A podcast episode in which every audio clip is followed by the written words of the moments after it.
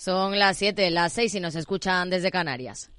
Capital Radio, servicios informativos.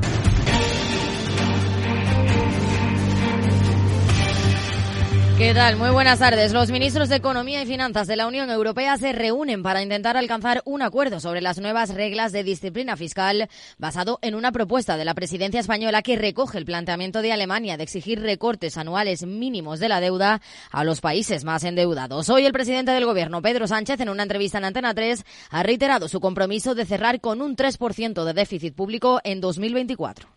Sobre la consolidación fiscal y la disciplina fiscal, yo creo que este es un gobierno que ha mostrado siempre ese compromiso. Eh, nuestro planteamiento es lograr un 3% de déficit público en el año 2024.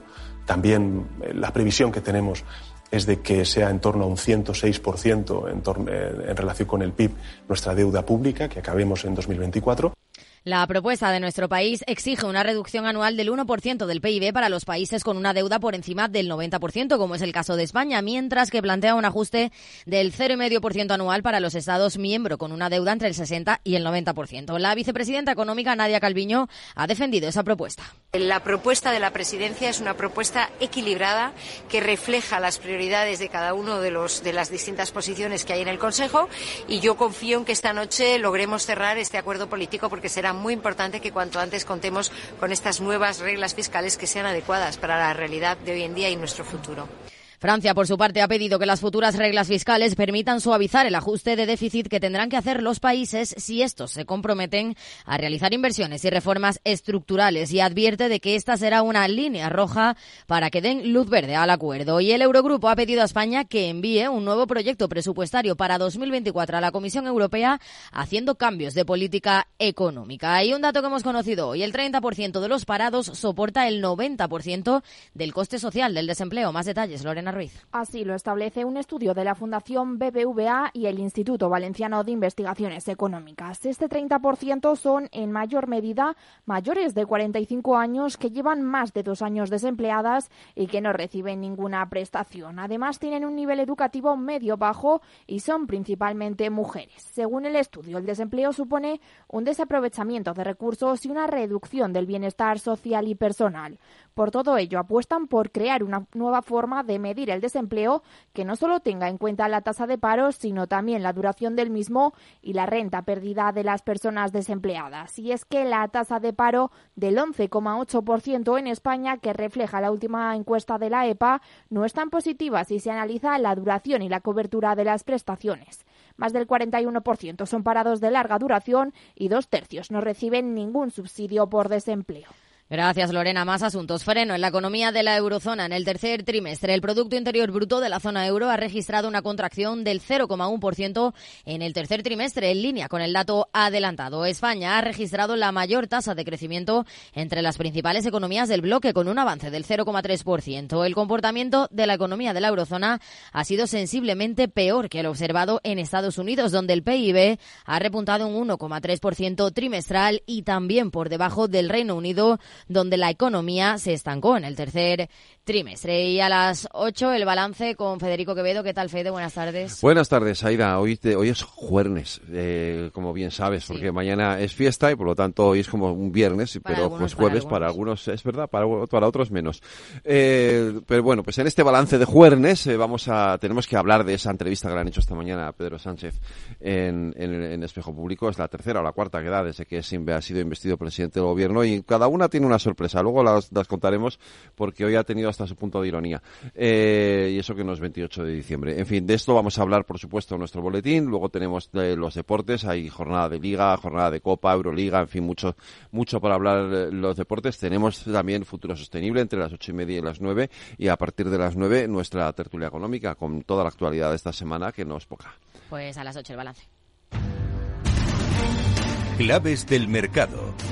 El IBEX 35 ha cerrado con caídas del 1,09% en los 10.146 puntos este jueves, en lo que supone una recogida de beneficios después de los máximos desde 2018 marcados este miércoles. Los bancos han liderado las pérdidas. Al otro lado del Atlántico, en Wall Street, tono positivo, el Nasdaq crece un 1,36%, subidas del 0,79% en el S&P 500 y el el promedio industrial crece un 0,25%. Muy buenas tardes.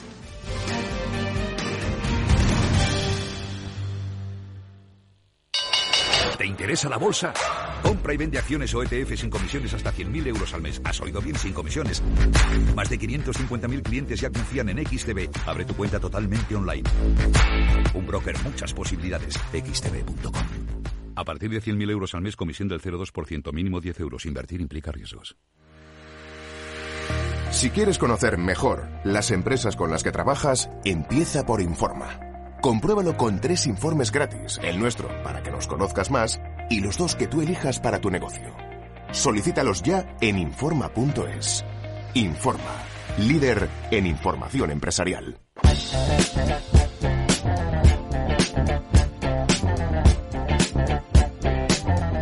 En Capital Radio, After Work, con Eduardo Castillo.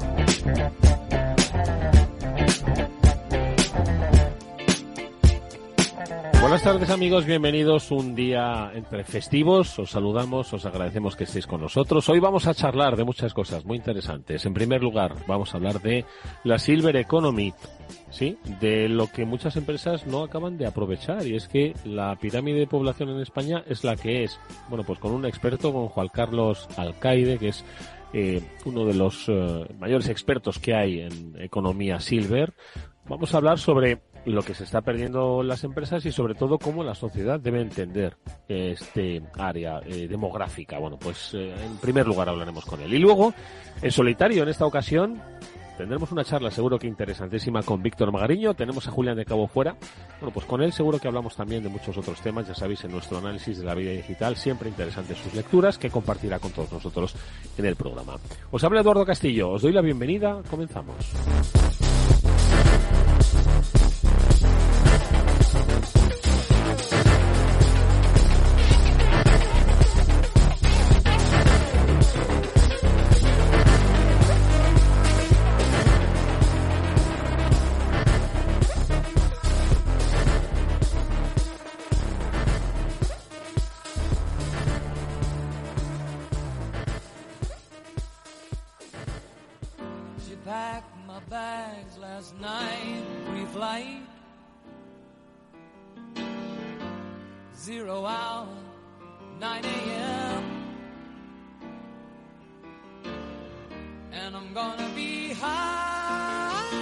Estás escuchando After Work con Eduardo Castillo. Cuántas oportunidades nos da la Silver Economy, pero también es protagonista de pues, circunstancias eh, sociolaborales que la ponen en el foco nuevamente. Hablaremos de ella pues con un especialista en la materia. Ya tuvimos la oportunidad de conocer el trabajo que hacía Juan Carlos Alcaide, CEO y fundador de Silver Economy Company, porque es un sector apasionante. Bueno, más de 50 lo podemos situar ahí, ¿no? Pero son más de 50, 55, 60 y más allá. Juan Carlos, ¿qué tal? Buenas tardes, ¿cómo estás? Hola, buenas tardes. Un placer estar con vosotros como siempre. Oye, es una, es una mm, generación apasionante, pero muy sufrida. Eh, a principios de semana conocíamos cómo pues ese expediente de regulación de empleo masivo eh, anunciado por Telefónica pues se centraba en los mayores de 55 años, ¿no? Eh, como también hay muchos indicadores de empleo que dicen que los mayores de 50 son los que más acumulan esa estadística del paro de larga duración, que les cuesta luego reintegrarse.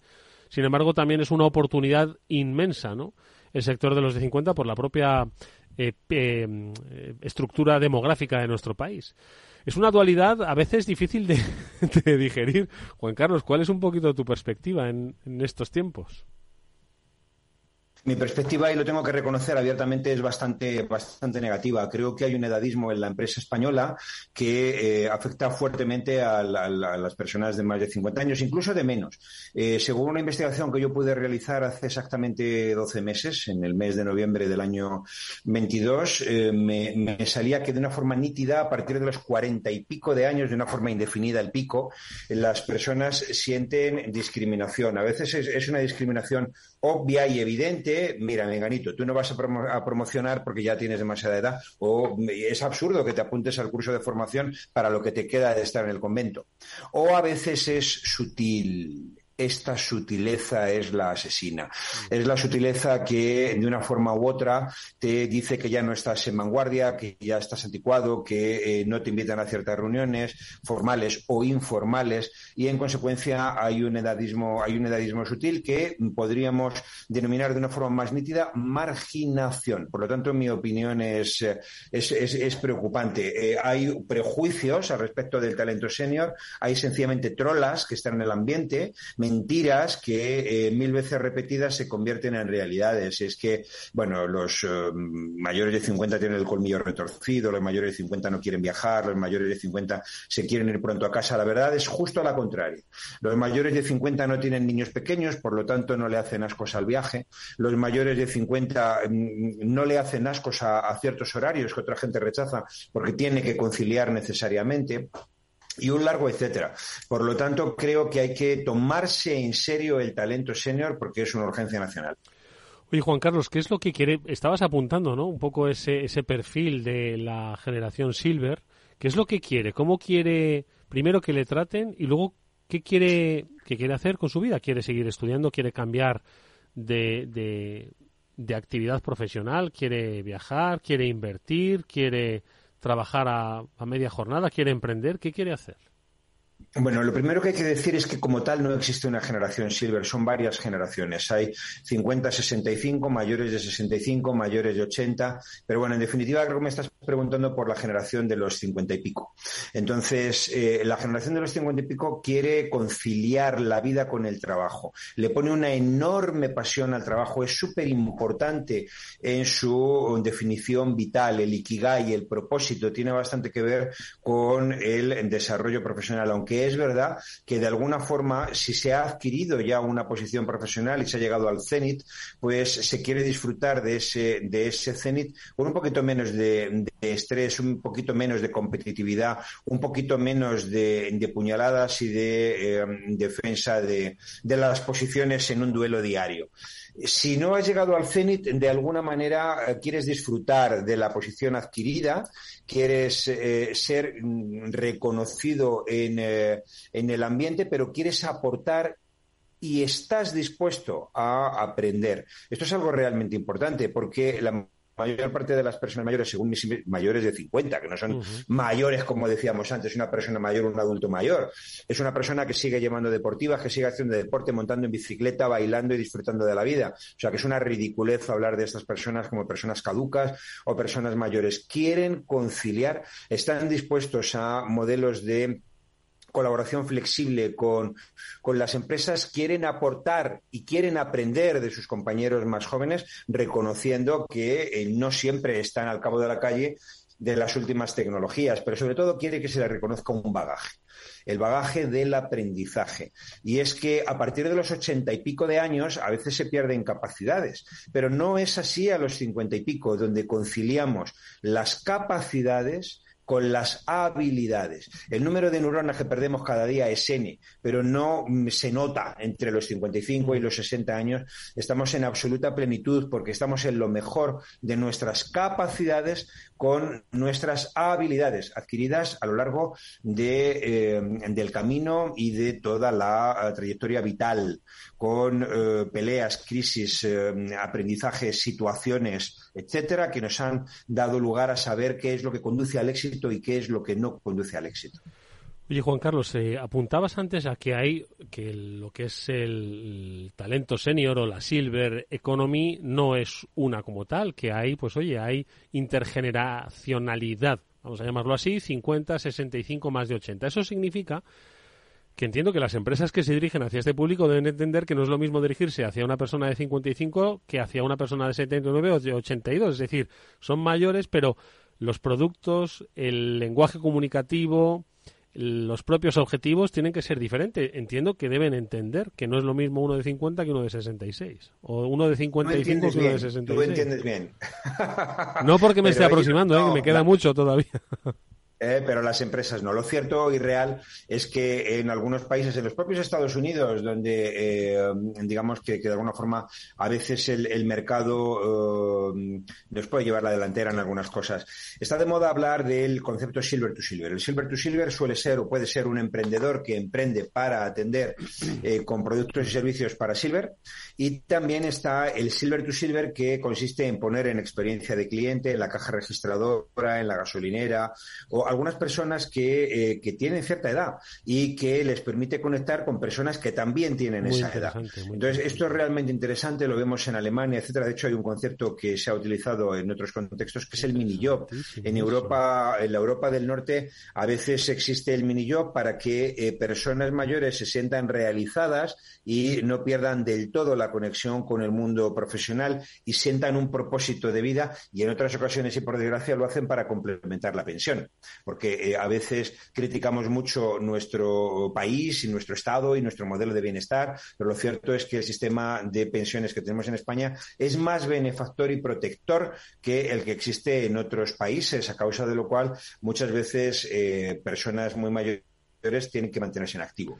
Oye, me, ha resultado súper interesante este silver to silver, ¿no? Como en España hemos tenido de alguna forma, pues movimientos, ¿no? Eh, eh, generacionales sobre, por ejemplo, la relación de, los mayores o los senior con las nuevas tecnologías. Decían, oye, soy mayor, no idiota, ¿no? Entonces, eh, creo que es una, una oportunidad interesantísima, no solo laboral, sino también un poco para de alguna forma acercar en esos lenguajes. No significa que al viejo le atienda el viejo, ojo, eh, que seguro que hay alguno en Twitter que lo diría, y ah, eso también es discriminatorio, pero sí que al final la empatía generacional yo creo que también puede ayudar y sobre todo en estos tiempos de, de, digamos, eh, zozobra tecnológica para muchos de ellos. Existe la, empatía generacional, eh, hay que buscarla pero no exigirla, es decir, es, es, cierto que a veces jóvenes se entienden mejor con jóvenes en la experiencia de cliente y mayores se entienden con mayores. Soy un firme partidario de lo intergeneracional. A veces he participado en proyectos en empresas que me han contratado, un proyecto de experiencia de cliente mayor, cosas por el estilo, y se pone de manifiesto que cuando hay cerebros de veintitantos, cerebros de treinta y tantos, cuarenta y tantos y cincuenta y tantos, eh, las, las ideas fluyen, suman, confluyen, se mezclan, y esto es absolutamente maravilloso porque se mezcla la ¿por qué no decirlo?, la ingenuidad, pero la frescura y el conocimiento tecnológico de los más eh, eh, inexpertos con la experiencia, el bagaje y la mochila que decía antes de los que tienen más edad. Por lo tanto, hay que defender la intergeneracionalidad. Me encanta ese concepto de soy mayor pero no idiota. Yo quiero decir que si estamos utilizando ChatGPT es porque hay inteligencia artificial. Si hay inteligencia artificial es porque hay algunas personas que ahora tienen setenta y pico de años que empezaron a poner los pinitos de la inteligencia artificial. Estamos todos utilizando herramientas de Microsoft porque un señor que se llama Bill Gates, que tiene ahora rozando los 70, pues hizo lo que hizo y etcétera. Por lo tanto, eh, todos somos herederos de la generación anterior y es un absurdo ser adanistas y pensar que somos los primeros en la creación. El, eh, el concepto de brecha tecnológica es muy importante. En España existe. Es a partir de los setenta y pico años cuando podemos encontrar que eh, hay diferencias estadísticamente significativas entre los usuarios de WhatsApp, del email y de, y de la compra online y etcétera, mm. pero hasta los setenta y pico de años los eh, españoles y las españolas están, y muy acelerado por la pandemia, están utilizando el smartphone como vehículo para comunicarse con sus nietos, con sus amigos, para chatear, para compartir fotos, para compartir contenidos no siempre legales porque eh, los mayores se las saben todas para descargarse películas, para descargarse canciones, para descargarse libros, PDFs y etcétera. Por lo tanto, no caigamos en ridiculeces eh, basadas en prejuicios mm. y en estupideces no contrastadas por la estadística. La estadística nos dice que hay mayores en, zonas rurales más que en urbanas eh, y, etcétera, que efectivamente se apañan mal con la tecnología. La realidad empírica es que por debajo de los setenta y pico de años, la mayor parte de las personas ya somos físicos y digitales. Somos híbridos. Juan Carlos, eh, hablábamos de los silver to silver y vamos a hablar del, no sé, el concepto no sé si existe, pero me lo acabo de inventar, younger to silver, es decir, esas empresas que podrían aprovechar este segmento, pero no lo están haciendo, o porque no lo saben, o porque no se atreven, o porque creen que no podrían, o porque no lo saben identificar, que se están perdiendo y podrían dirigirse hacia ellas, hacia los que tienen X años y a los que tienen X años más uno. Por supuesto. El. Em, análisis del comportamiento del consumidor español nos dice que el eh, consumidor de 50 a 65 años es el más interesante en términos de capacidad de compra. Los mayores de 50 años tienen en torno a un 15, es un poquito menos, o en torno a un 15% de capacidad adquisitiva eh, superior al resto de los segmentos. Y si comparas a un senior de 50 a 65 con un millennial, tiene un 32% más de capacidad adquisitiva que personas de este colectivo más joven. Por lo tanto, en ocasiones caemos en edadismo ridículo en publicidad y eh, comunicamos automóviles que no pueden pagar eh, con modelos publicitarios juveniles juveniles, casi hercúleos, ridículamente jóvenes que no tienen sencillamente cómo adquirir el automóvil. Y, eh, no estamos eh, analizando como es debido eh, con la estadística delante y con el análisis de, datos, que es como la gente de marketing tiene que tomar, tenemos que tomar las decisiones para concentrarnos precisamente en un público que tiene más dinero que gastar, más ganas de vivir y más tiempo para vivir. Mm. Por lo tanto, es el colectivo ideal para un montón de productos y servicios que ridículamente se, se enfocan publicitariamente a otras personas y colectivos. Es que estoy, ahora mismo que hablas de lo de la publicidad, tienes toda la razón. Cuando parece que los seniors solo se ven representados en la publicidad cuando tienen productos eh, de salud o de los de pérdida de orina. Es así de claro, parece que solo los ponen ahí para, para eso y se lo están perdiendo, efectivamente. Sí, hay muchos, muchas ridiculeces. El, el, mayor que solamente está columpiando al niño en el parque, o sobre todo la abuela que es doblemente marginada, es tres veces marginada. Es marginada por mujer, es marginada por, por mayor y es marginada por abuela. Por abuela es una esclava de, de, los nietos y está enfadadísima porque a los nietos no les gusta su fabada o sus croquetas. Solo tiene la preocupación en la vida de cocinar para la prole. Es decir, jamás lee un libro, jamás lee el periódico, jamás le preocupa lo que ocurre en Israel o en Gaza, solo las croquetas. Es decir, hay un edadismo y una marginación completamente ridícula en términos de, consideración de las personas mayores. Oye, pues venga, las empresas tienen una oportunidad, primero para mirar un poco a la sociedad con ojos reales y segundo, pues una oportunidad de negocio, que se trata también de ser sostenibles financieramente. Primeros pasos para explorar el mundo senior o el mundo silver? Enorme oportunidad de negocio en el concepto que podríamos llamar silverización, que es la adaptación de la, uh, de la oferta a la, a la, demanda crecientemente eh, mayor. Silverización. Venga, danos un par de pasos para arrancar a silverizar. Bueno, pues lo primero que hay que hacer es eh, tirar de estadística y comprender que eh, no hay un mercado senior, que hay eh, un, un, mercado muy diverso, de mayores de 50 a 65, de mayores de 65 a 80, que además hay un tema que cruza eh, y es el nivel de digitalización. ¿Eres más, más analógico o eres más digital? ¿Eres rural o eres urbano? Y el nivel de renta, como siempre, entonces es una especie de cubo de Rubik. A la hora de, de segmentar no vale solamente la edad, hay que tener en consideración los hábitos de vida y las capacidades económicas, el estilo más o menos digital y tecnológico como ya, como ya sugería. Por lo tanto, el primer paso es saber quién es mi consumidor actual y o mi consumidor potencial. Mm. El segundo paso es ser aging friendly, amigable con la edad. No tienes por qué ser, o sí, si es tu decisión, concentrarte en los jóvenes o concentrarte en los mayores. Pero lo normal es perfectamente lícito, ojo, ¿eh? Que es perfectamente lícito. Digo que es perfectamente lícito concentrarte solo en los jóvenes y venderles solo a los jóvenes, ¿eh? Por, supuesto, lo normal, la mayor parte de las empresas universalistas, puede que de seguros o de banca o de moda, pues será ser intergeneracional y crecientemente combinar mensajes para las distintas eh, generaciones y eh, públicos de diferente edad. Y el tercer consejo que daría de una forma absolutamente inequívoca es eh, anclándonos en Carlos San Juan, creador de la campaña por ti mencionada, de Somos mayores pero no idiotas, mm. es evitar la digitalización obligatoria. Es absolutamente infame que eh, se obligue a algunas personas de 80 años a solicitar las ayudas para el cuidado doméstico o atención domiciliaria en el hogar a través de un Internet que no tienen y a través de un eh, smartphone del cual carecen, con lo cual tienen que depender de un vecino amable o de un hijo que va por allí una vez a la semana. Entonces, la digitalización forzosa es absolutamente terrible en términos de el efecto que tiene en la experiencia de, cliente mayor y simplemente en la percepción psicológica de que ya me han sacado del mundo. Mi mundo ya no es este, yo ya no pertenezco a este mundo, estoy empezando a estar en otro mundo, en el otro mundo. Pues yo creo que con la ayuda de Juan Carlos eh, Alcaide, que es CEO y fundador de, Silver Economy Company, hemos tenido una buena dosis de, realidad, de vergüenza y de oportunidad, por supuesto, la que nos brinda este segmento apasionante, creciente de nuestra población, en el que tarde o temprano todos, si Dios quiere, vamos a estar y en el que nos gustaría, pues eso, que nos tratasen con diligencia, con oportunidad y con atractivo. Es la propuesta que nos hace desde su experiencia. Nos ha gustado mucho, tomamos el guante. Vamos a ver quién silveriza la economía y sobre todo las eh, oportunidades de empresa. E iremos tomando buena nota. Juan Carlos, como siempre, muchas gracias. Ha sido un placer escucharte. Un placer como siempre. Gracias por todo y hasta luego. Hasta pronto.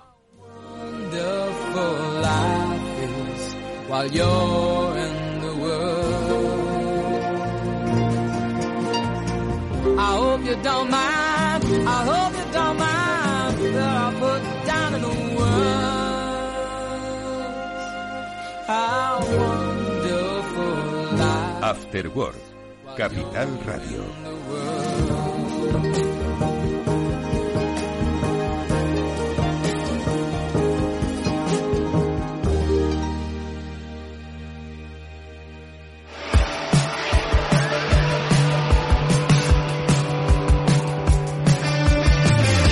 Después del trabajo, After Work, con Eduardo Castillo, Capital Radio.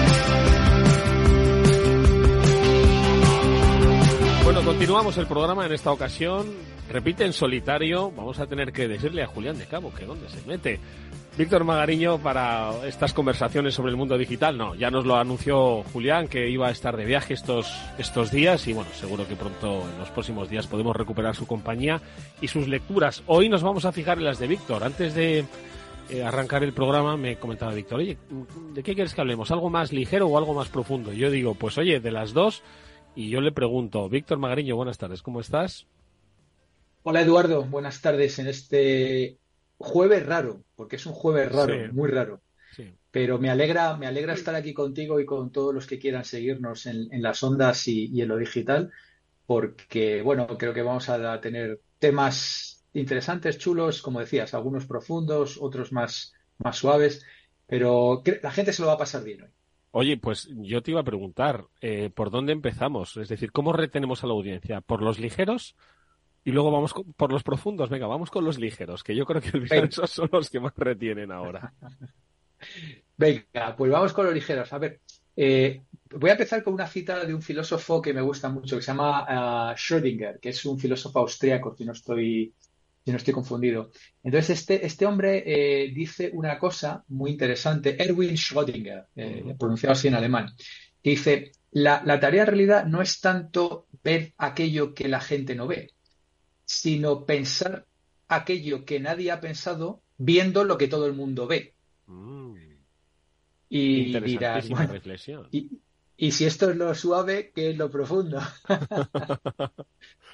no, muy interesante la reflexión, porque fíjate, nosotros que hablamos mucho de emprendimiento, ¿no?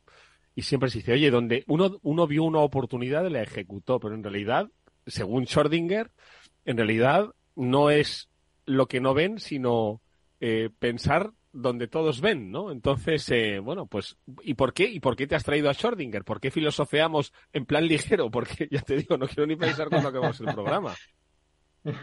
Bueno, eh, a mí lo que me gusta, como, como en todo, es estar un poco al, cabo de la calle de, las cosas, digamos, mainstream, ¿no? O, que son corriente general en grandes medios, que todo el mundo escucha. Y ya los, los grandes medios como la, la, televisión, pues se hacen eco ya de muchas cosas digitales de las que aquí hablamos, ¿no? Pero claro, eh, una cosa es decir una, noticia o hacer un pequeño chascarrillo, ¿no? Y otra cosa es realmente, pues, eh, vamos a hablar un poquito de inteligencia artificial. Lo que no hace la inteligencia artificial es ligar unas cosas con otras, ¿no?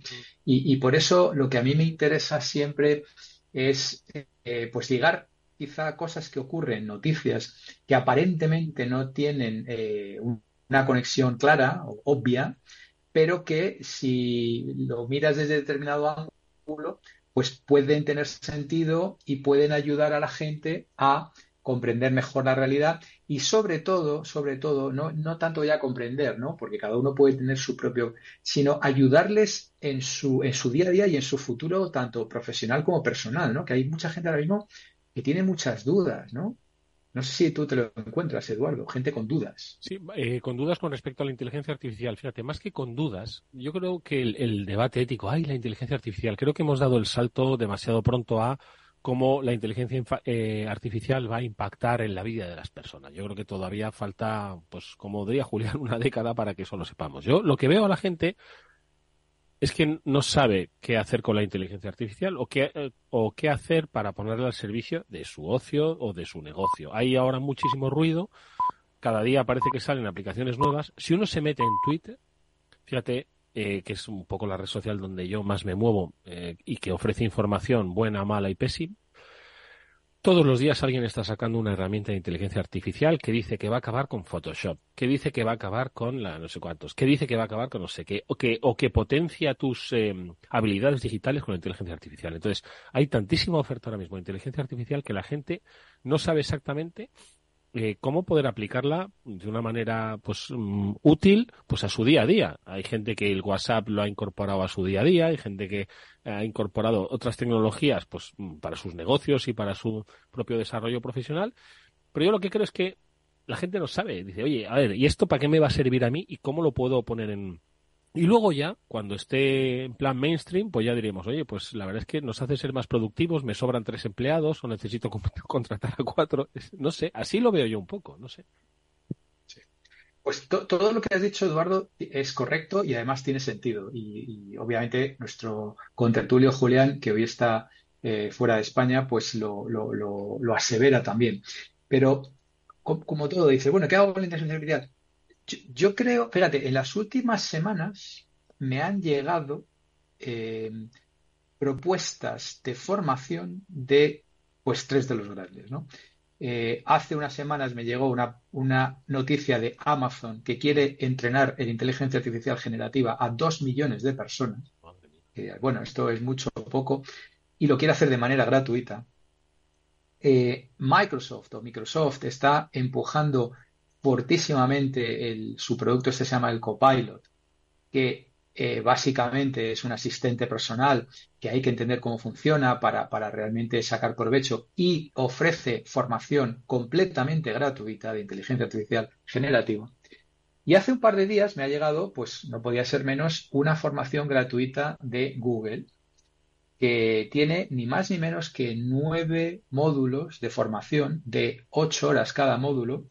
Eh, si no me falla las matemáticas, nueve por ocho son 72 horas de formación sobre inteligencia artificial generativa, completamente gratuito. Y bueno, hablabas, obviamente hay una, hay una introducción de la inteligencia artificial generativa, una introducción de lo que son los Large Language Models, ¿no? los LLM, que como bien has dicho, cada uno tiene, tiene uno, tiene uno Meta, otro Google, eh, los fundamentales de inteligencia artificial generativa, eh, y luego hay uno que acabas de mencionarlo que además me toca directamente, que es eh, introducción a la generación de imágenes. Has hablado ahora de, de Photoshop y demás. Claro, esto, mm, yo trabajo para una compañía que se llama Brainstorm Multimedia, que tiene pues algo así como 15 o 20 desarrolladores. Entonces, yo si fuera uno, estaría claramente con la oreja en esto. ¿Sabes? Porque decir, no, no, esto no me va a afectar, al igual, ¿no? Pero, pero yo pienso que claramente sí, y yo he visto ya cosas realmente espectaculares de lo que puede hacer eh, la inteligencia artificial con esto. Entonces, yo estaría haciendo, pues no sé si me voy a hacer las 72 horas, pero, pero algún, te puedo asegurar que alguna de estas me voy a cascar. ¿Sabes? Y, ¿Por qué, ¿por qué quieren formar tan rápidamente a, todo el mundo en esto, Víctor? Es decir, eh, esto es como cuando apareció el correo electrónico y la gente estábamos como diciendo, ¿y esto para qué sirve y cómo funciona? Es como si nos hubiesen, eh, dicen, oye, para, para hacerlo más mainstream, vamos a dar formación de cómo funciona el Gmail en el año 2000, ¿no? Imagínate, yo no sé cuándo nació el Gmail, ¿no? Entonces, ¿qué persiguen con esto? Eh, acelerar eh, el, consumo y el, digamos, el, la naturalización de la inteligencia artificial en la vida. No sé. Pues mira, aquí entramos un poco en terreno de la especulación y es una excelente pregunta, Eduardo. Como, como buen comunicador que eres y analista, hacer las preguntas adecuadas, que sobre eso quería hablar también ahora un poquito. Pero yo creo, creo que eh, primero hay una necesidad de profesionales, con lo cual si yo entreno gente que ni se planteaba hacer esto y volvemos otra vez al tema, no hace falta una formación específica, ni, ni saber codificar, ni nada de esto. O sea, cualquiera, cualquiera con, con, dos dedos de frente puede hacer una formación de estas. Entonces, como hacen falta profesionales que por lo menos, ya no te digo que sean expertos, por lo menos entiendan cómo funciona esto y en un momento dado sean capaces de lo que tú acabas de preguntar, de aplicar esto a la vida de las personas y sobre todo en el caso de los negocios, a solucionar problemas de negocio. Es que el tema de la la tecnología no es la tecnología, la tecnología está ahí. El tema es cómo utilizo la tecnología para resolver problemas. Y ahí es donde mucha gente ya empieza a, dudar.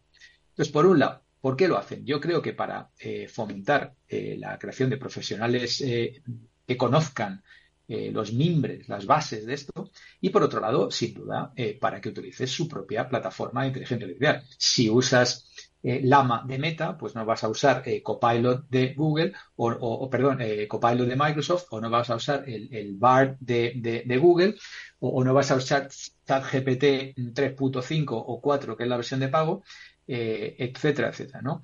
Entonces, yo creo que todos se están espabilando, todas las grandes, fijaros, o sea, hemos, tocado las tres grandes, o sea, ya más no hay, las cuatro.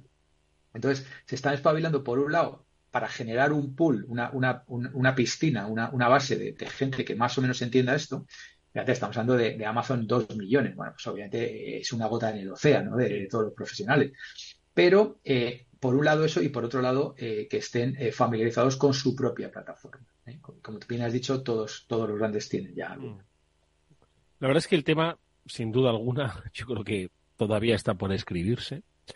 Eh, y veremos un poco el próximo año. El, año pasado, yo no sé, la verdad es que yo tengo poca memoria, ¿no? Pero el año pasado no estábamos hablando de ChatGPT, empezamos a hablar de ChatGPT a principios de este año que está ahora a punto de, terminar. Sin duda alguna, el próximo año seguiremos hablando ¿no? de ese desarrollo de inteligencia artificial y de, y de los impactos un poco que, va a tener. El otro día leía un, un, un informe sobre sigue siendo, o sea, de momento he leído informes más favorables hacia la potenciación del empleo que hacia la destrucción del empleo de la, de la inteligencia artificial. O sea, todavía no, no, no, no hay, como eran los, los lunitas, ¿no? Eran estos que, que, luditas, ¿no? Que iban en contra de las, de, las, de las máquinas, ¿no? Todavía no hay, no hay un, un, un ludotismo eh, frente a la inteligencia artificial, pero bueno, no lo sé. Pero bueno, más cosas, Víctor. Bueno, eh, esto yo quería ligarlo porque ha sido otra cosa que ha hecho mucho ruido esta semana, que yo creo que aprovecha, bueno, no sé si aquí en España la semana de, las fiestas, que es, eh, seguro que lo has escuchado y todos los oyentes lo, han escuchado, que es el tema del informe PISA. Sí.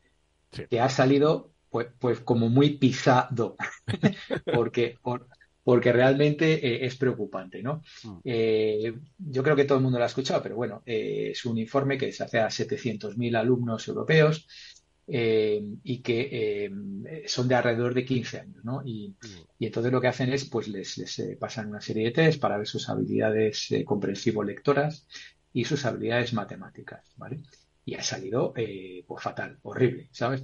Mm. y en concreto España ha salido, bueno, pues a, a los pies de los caballos, ¿no?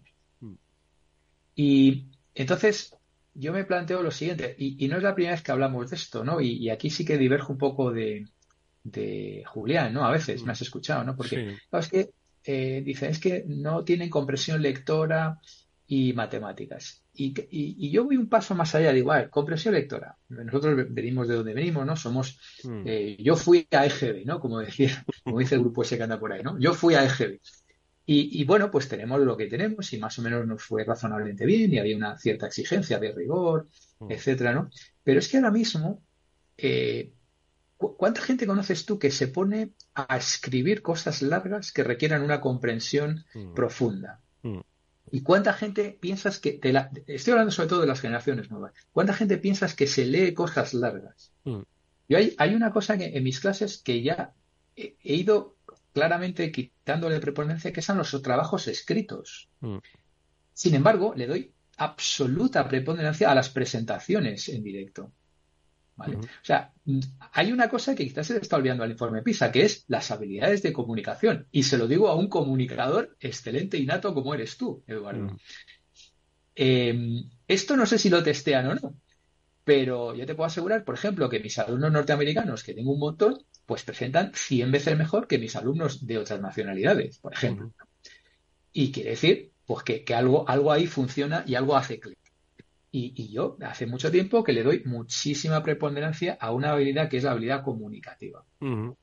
Por otro lado, a ver, el tema de las matemáticas, aquí alguno va a decir, es que Magariño va a decir que las matemáticas no pesan, no son importantes. A ver, yo nunca he sido una estrella matemática, ¿vale? Sin embargo, me ha ido razonablemente bien en la vida, ¿vale? He llegado a ser, pues, directivo potente en Google, ni más ni menos. Y, no soy una estrella de las matemáticas. Sí, te entiendo. Y, y, no me ha ido mal. Sinceramente, Eduardo, no me ha ido mal. Y hoy en día, pues, eh, he trabajado en ventas muchísimos años, con, con, todos los cálculos que hay que hacer, de descuentos, de tal, no sé qué. Mm. Eh, he, hecho 200.000 millones de previsiones de ventas con, con, con factores y tal. Eh, y he calculado proyecciones y, crecimientos año a año y tal. Vale, bueno, dirá, bueno, pero es que eso es la matemática de andar por casi tal. Bueno, pues es que a lo mejor con eso vale, ¿sabes lo que te quiero decir? O sea, no quiero que quede aquí que Margarita no, pero... que las matemáticas no. Te entiendo, eh, te entiendo porque el enfoque del informe PISA, efectivamente, da eh, muchísima importancia yo, vamos a ver, lo voy a simplificar, ¿eh? ni, ni, me lo he leído ni, ni, ni, conozco las particularidades del informe PISA, ¿no? Más allá de los titulares que salen, ¿no? Pero efectivamente dicen, oye, hay dos cosas en las que se miden y que son la comprensión lectora, ¿no?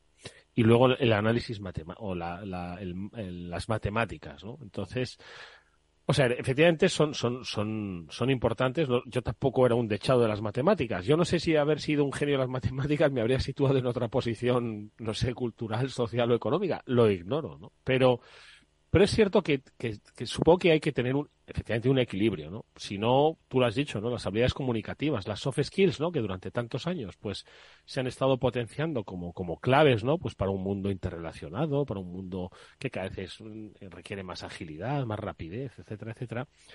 Pues, pues también, pero es que no lo sé. Es que yo no sé qué es más importante ahora. Es que no lo sé. A ver, Víctor. Pues mira, eh, esto me llega al tercer tema, que no es una noticia, sino simplemente es un, proceso en el que yo me he involucrado porque, básicamente porque me apetecía, ¿vale? Yo hago pues muy poquitas cosas, lo que se llama pro bono. ¿no? Una de ellas, por cierto, es aparecer en este programa porque me encanta y me lo paso fenomenal. Y, a nosotros más nos gusta todavía. Y con Julián. Pero, pero obviamente cuando, cuando llevas el ritmo y, manejas lo que manejas y vas a puerta ajena y das clase en cuatro universidades y además tienes tu pequeño negocio de marketing digital, pues, pues la verdad que vas como vas y te da tiempo de mirar. Pero me, he involucrado en un proceso de mentoría eh, pro bono, eh, en este caso, y eh, de mi escuela donde yo hice la carrera, ¿no? El, que es el CEU San Pablo. Y entonces ahí, pues yo me apunté. El año pasado me hizo mucha gracia porque había más gente que quería ser mentora que gente que quería ser mentorizada, lo cual no deja de tener su miga también. No, deja de tener su miga, ¿no? Pero este año al final, pues me han, me han dado una persona que mentorizar y la verdad que eh, no tiene desperdicio. O sea, es yo, si alguien puede hacerlo y dispone de tiempo y lo recomiendo encarecidamente. Porque primero, claro, conectas con, gente de, completamente de otra generación, pero es con gente un poco también espabilada, despierta, ¿no? Cuando te apuntas a un programa de estos, pues obviamente estás esperando obtener algo más que, tu tiempo, ¿no? Y una de las cosas que me estoy encontrando es eh, dificultad en encontrar referentes eh, vitales eh, sobre, quien dice personales o profesionales, a los que parecerse, tenerlos un poco como una cosa aspiracional, ¿no? A mí me gustaría ser como, o me gustaría.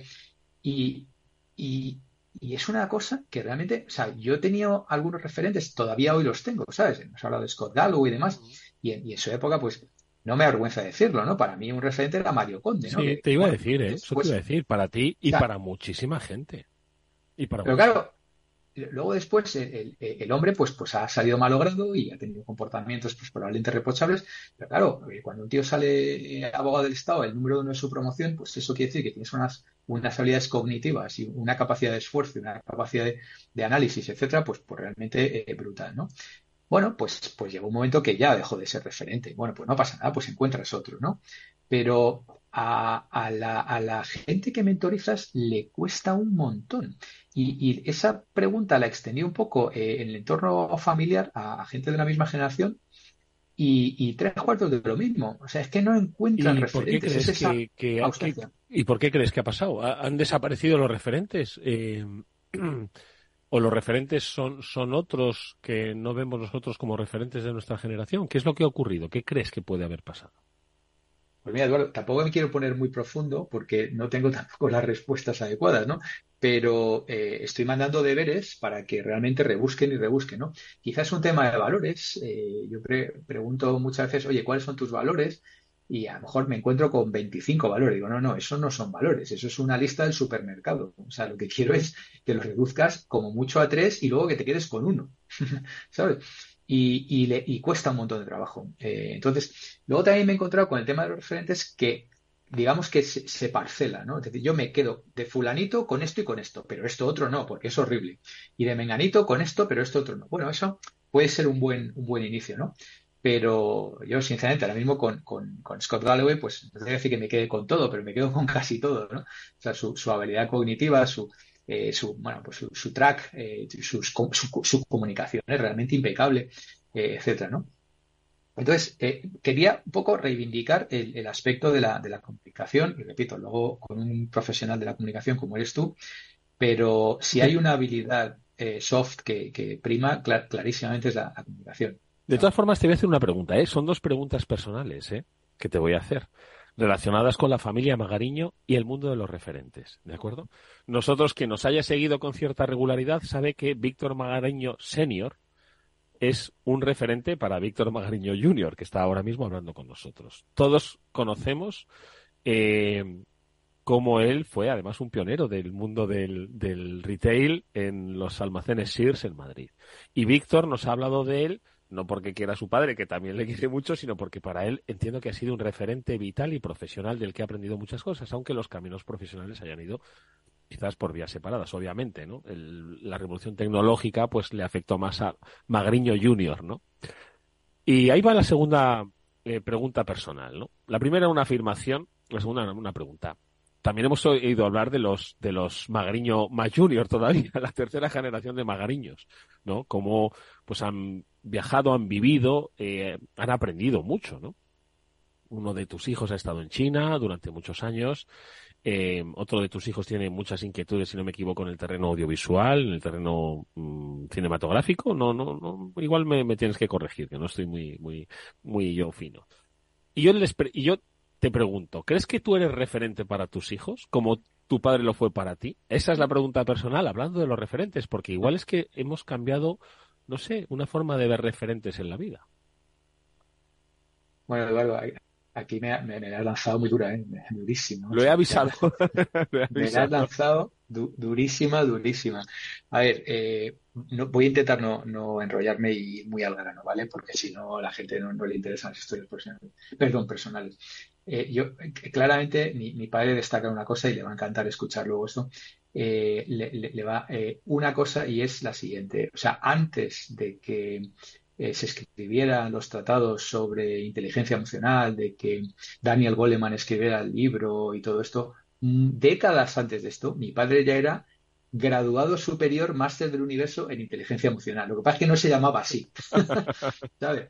Entonces, eh, si hay algo que tengo que destacar de mi padre, obviamente ha sido un referente para mí en muchas cosas. Mi madre también lo ha sido en, cosas diferentes. Quizá por eso, bueno, ha salido razonablemente equilibrado, porque una me daba por un lado y el otro me daba por el otro. es claramente eh, su, su, capacidad. Es decir, eh, mi padre a todo el mundo le, cae bien, ¿no? Y, eso no quiere decir que sea una persona blanda o que no se haya conducido con, con, dureza en los negocios y tal, que lo ha hecho, ¿no? Pero, pero a todo el mundo le cae bien, ¿no? Y por eso mi madre siempre me decía, parécete más a tu padre y no te parezcas tanto a mí. Eso requiere un autoanálisis muy profundo de una persona que te dice eso. Entonces, siguiente pregunta. eh, a ver, yo creo, creo que claramente he sido un referente para mis hijos. Eh, lo que no sé si lo sigo siendo.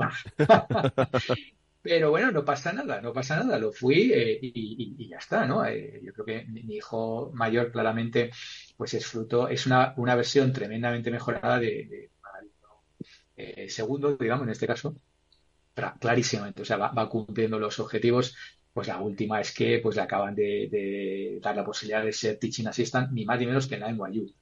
Eh, claro, esto es casi casi hacer lo que yo hago, solo que 30 años antes. o sea, es que es una pasada, ¿sabes? es que yo cuando, cuando claro, me llamo, ojo, papá, tal, no sé qué, y digo, joder, hecho qué barbaridad, ¿sabes? Y alguno piensa, bueno, pero seguro que has tenido que ver. Pues, pues poco, la verdad, poco o nada. Poco o nada, porque lo que hice fue simplemente decir, oye, ha salido esto, aplica, ya está, ¿no?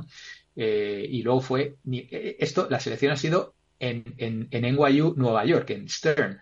O sea, que, que, yo no tengo nada que ver, o sea, creedme, ¿no? Pero bueno, eh, algunos se lo creerán y otros no. El caso es que, tal. y luego mi hijo pequeño, que lo has mencionado también, pues quiero pensar que también fui referente con él, quiero intentar seguir siéndolo, pero tiene una cosa muy, muy importante y es que comunica muy bien con sus imágenes. Y igual no es el tipo más avezado matemático y tampoco tiene quizá la comprensión lectora más avanzada del planeta, pero comunica de una manera increíble con mm. lo que hace.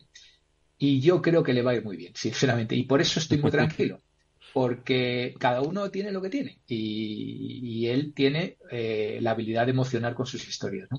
Y creo que hará cosas interesantes. Así que bueno, eh, no sé si he puesto un... Hombre, sin lugar a dudas, sin lugar a dudas que ha sido un referente. Eso, por supuesto. Pero yo fíjate, más que obviamente, ¿no? Ellos han aprendido y parte de, Víctor Magariño, segunda generación, llevan y mucho, como nos has destacado, y por supuesto de la madre de, de estos, de esta, de esta tercera generación de Magariños. Pero eh, tú les eh, claro, es que no es lo mismo. Un padre no sé si puede ser mentor, ¿no? Pero, pero claro, es que tú les le, tratarías de mentorizarles, es decir, los jóvenes de hoy eh, tendrían, querrían tener un mentor, no ya digo todos, solo tus hijos, porque tú has hablado que hay más mentorizados que mentís, ¿no? O sea, que hay que, perdón, hay más mentores que mentís, ¿no? entonces, claro, es muy, muy, muy significativo que, que no quieran o necesiten o entienda la figura del, mentor, del referente, no lo sé.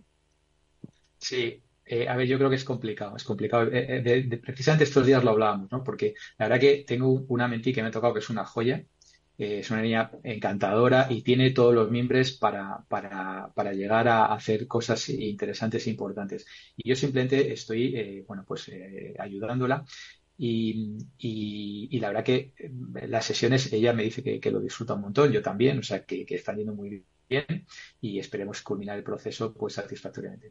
Pero hay un, hay un tema que de nuevo quiero ligar con la inteligencia artificial. Pues venga, que va a, ser, va a, ser, nuestro último tema, ¿eh? que se nos, se nos ha ido un poco. Pues, da, pues, pues muy rápido. Mira, eh, eh, parece que un mentor lo que tiene que hacer es pues, dar muchos consejos y, hablar mucho y contar sus historias y tal. Y una parte de eso es cierta, pero hay una cosa muy importante que yo llevo muchísimos años diciéndolo en las aulas, muchísimos, décadas, que es el profesor, el mentor, no tiene las respuestas adecuadas. No, no las tiene. Lo que sí que debe ayudar es hacer las preguntas adecuadas. Eso sí, entonces yo, yo pregunto mucho eh, cuáles son tus valores, qué te interesa, cuáles son tus fortalezas, tú qué piensas de esto, tal, tal, tal, y, muchísimas cosas más, ¿no? Y, y dónde, dirás, ¿y dónde está la ligación con la inteligencia artificial? Pues muy sencillo. La inteligencia artificial es la misma para todos, pero lo que no es lo mismo es el prompt, es decir, lo que le dices hmm. a la inteligencia artificial para que te dé las respuestas correctas. la, es como comprensión de, la, inteligencia artificial. Lo de toda la vida llevado al mundo de la inteligencia artificial, o sea, es que no cambia. ¿Sabes? Es lo mismo. Mm. Hazle un buen prompt, dile quién eres, dile qué tal, y, obtendrás buenas respuestas. dale prompts eh, eh, vacíos o baratos y, no te dará buenas respuestas, ¿sabes? Con lo cual, me, ha gustado esto porque ahora mismo eh, toda la formación que va esto es en hacer buenos prompts, en decir exactamente quién eres, en qué situación, cómo te tiene que decir, mm. cómo repreguntas, todo esto. ¿no? Entonces, bueno, me, eso fíjate que dices y ya con esto yo creo que invitamos a nuestros oyentes a que lo hagan, a que jueguen, porque yo creo que todavía debe ser un juego para muchos, ¿no? Y es que eh, si se meten en cualquiera de las que has mencionado, de las cuatro grandes, ¿no?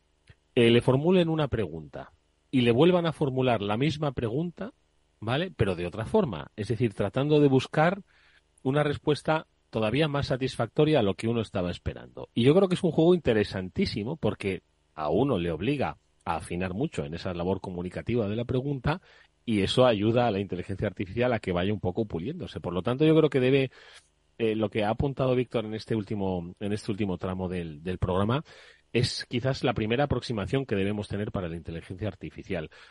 Si nosotros a un ser humano le preguntamos tres veces lo mismo, posiblemente o nos dé una patada o, deje de hablar con nosotros y diga, ¿tú eres tonto o no? Entonces, aprovechemos que tenemos una inteligencia artificial que tiene paciencia para responder cinco o seis veces a la misma pregunta, pero formulada de manera diferente. Pues yo creo que son muchos aprendizajes, pero fíjate, con la cantidad de cosas que teníamos preparados se nos ha ido, Víctor. Nada, remata, remata.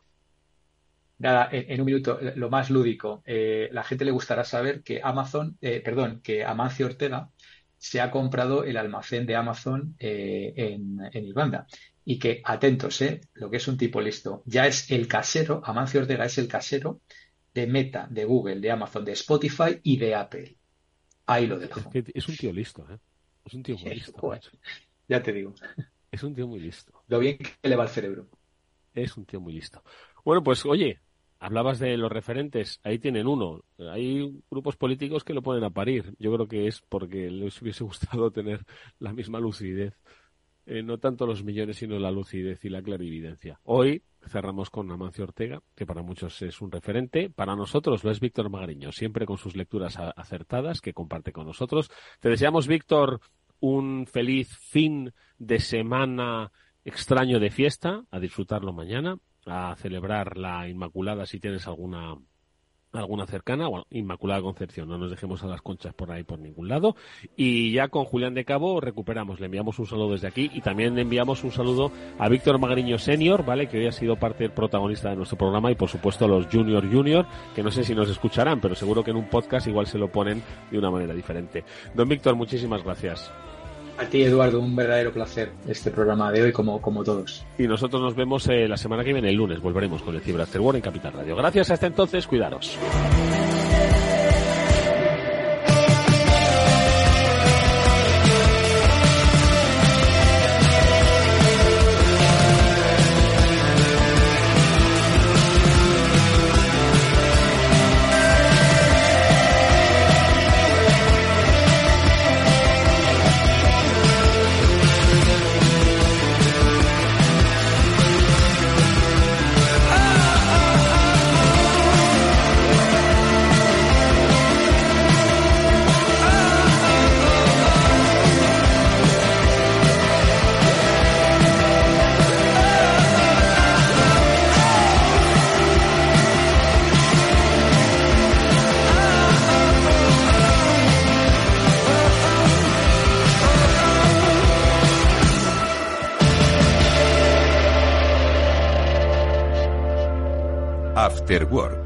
Con Eduardo Castillo.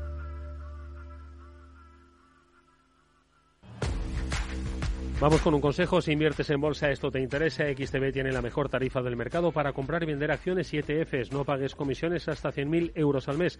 Si inviertes en bolsa o quieres empezar, más sencillo e imposible, entras en xtb.com, abres una cuenta online y en menos de 5 minutos compra y vende acciones sin comisiones con atención al cliente las 24 horas del día. ¿A qué estás esperando?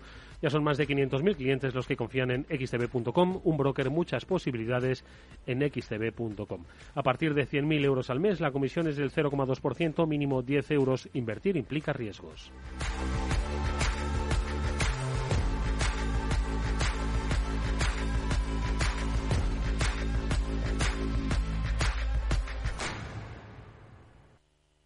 ¿Qué es ir más allá?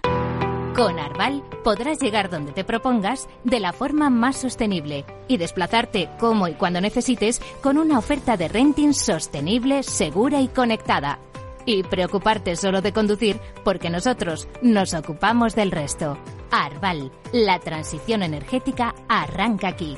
Más información en arval.es.